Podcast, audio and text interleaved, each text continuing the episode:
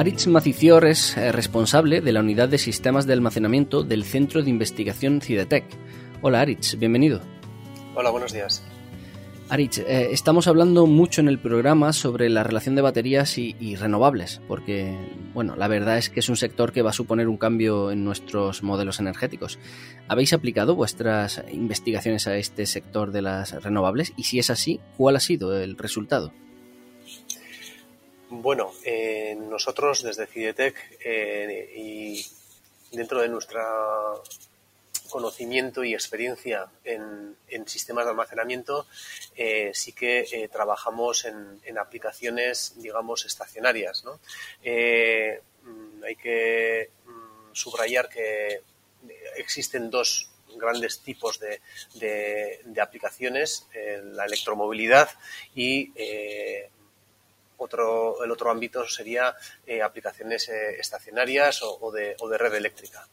En este sentido, eh, el nuevo paradigma eh, energético va hacia un, sistema descentralizado donde eh, pues la generación de energía en base a renovables pues cada día va, a tomar mm, mayor relevancia y en esa digamos utilización de medios o, de fuentes de, energía renovables, pues ahí la batería o los, sistemas de almacenamiento eh, también van a jugar, juegan actualmente pues eh, un, un, papel eh, muy significativo.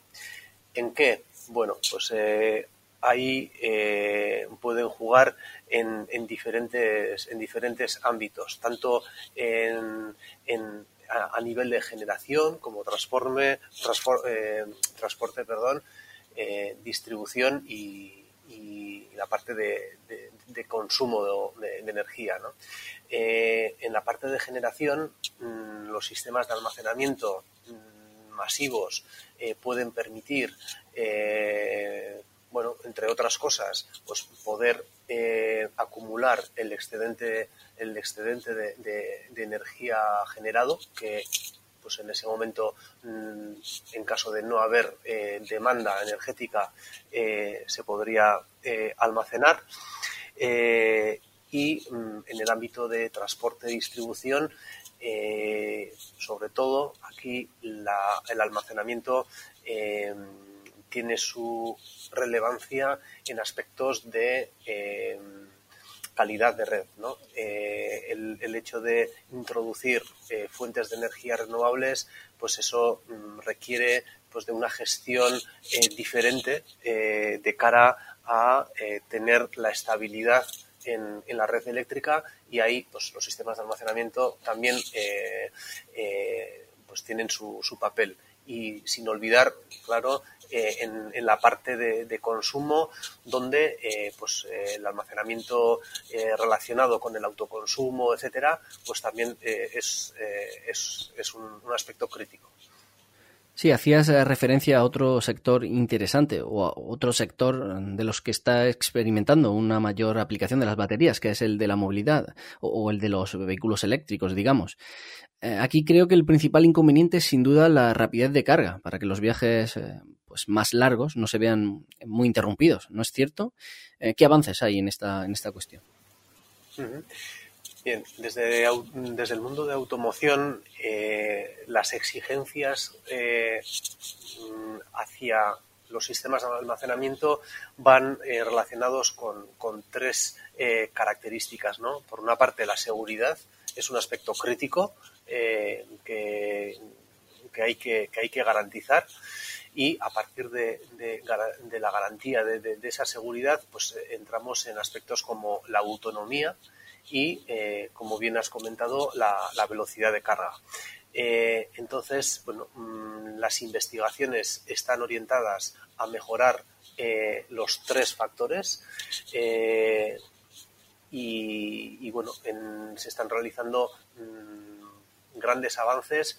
Eh, hay que, hay que eh, subrayar que, por ejemplo, en cuanto a la eh, pues las baterías en los últimos 7, mm, 8 años han triplicado su, su, capacidad de, energía y, en cuanto a las velocidades de carga, que a veces eh, pueden ser, eh, digamos, mm, características contrapuestas, porque eh, dentro de los sistemas de almacenamiento, normalmente mejorar en algunos factores supone pues, eh, penalizar en otros, pero evidentemente se están haciendo eh, se están haciendo avances y eh, las cargas rápidas eso mm, va a ser una línea de trabajo indudable.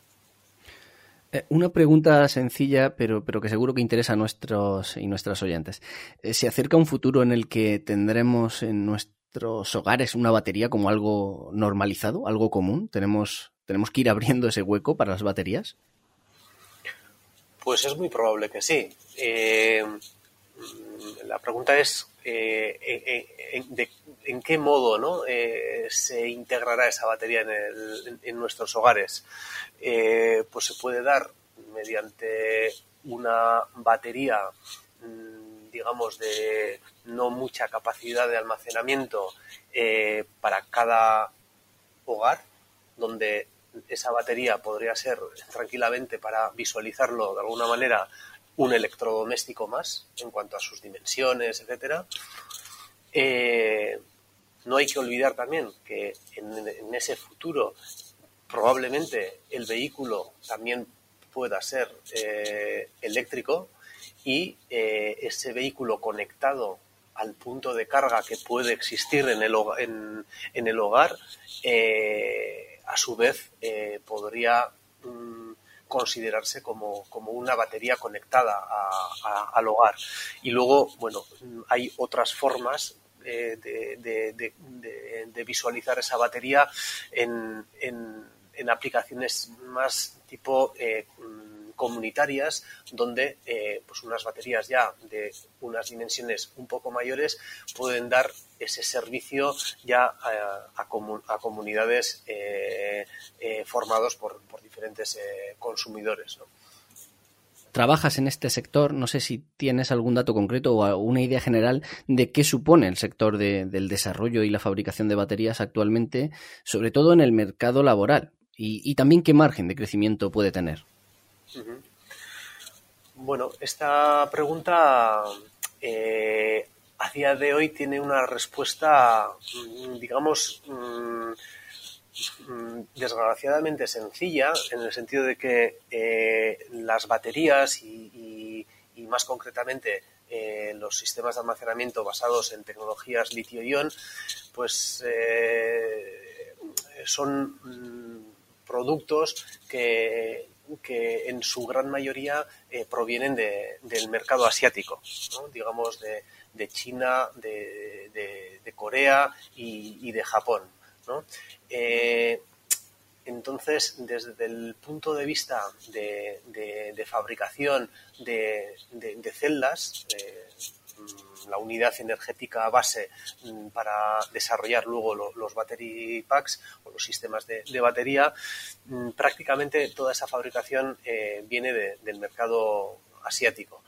Eh, y en base a esas celdas, pues es verdad que eh, hay una industria alrededor, pero que a día de hoy, pues en el ámbito estatal o en el ámbito europeo, pues eh, todavía no es eh, tan, tan relevante.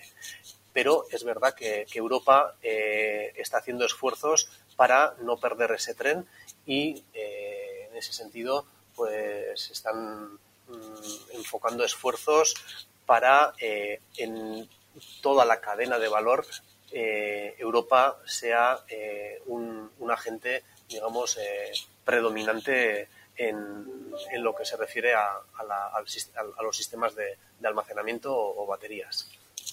Y por último, Aritz, eh, bueno, en relación a lo que comentabas también de ese proceso de, globalización o, mundialización de, las economías, eh, no puedo despedirme sin hacerte una pregunta recurrente cuando hablamos de baterías.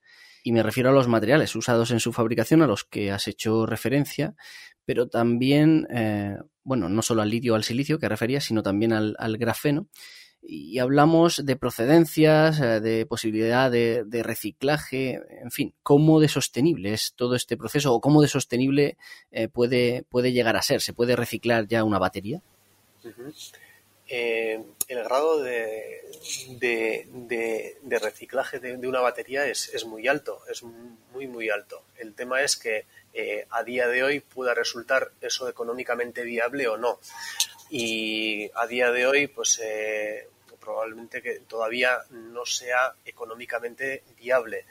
Pero evidentemente desde las diferentes eh, instituciones se, podrá, se, pondrán en, marcha diferentes políticas de, que garanticen ese, eh, ese reciclado para, pues por una parte, eh, mm, incrementar esa economía circular y también por aspectos medioambientales.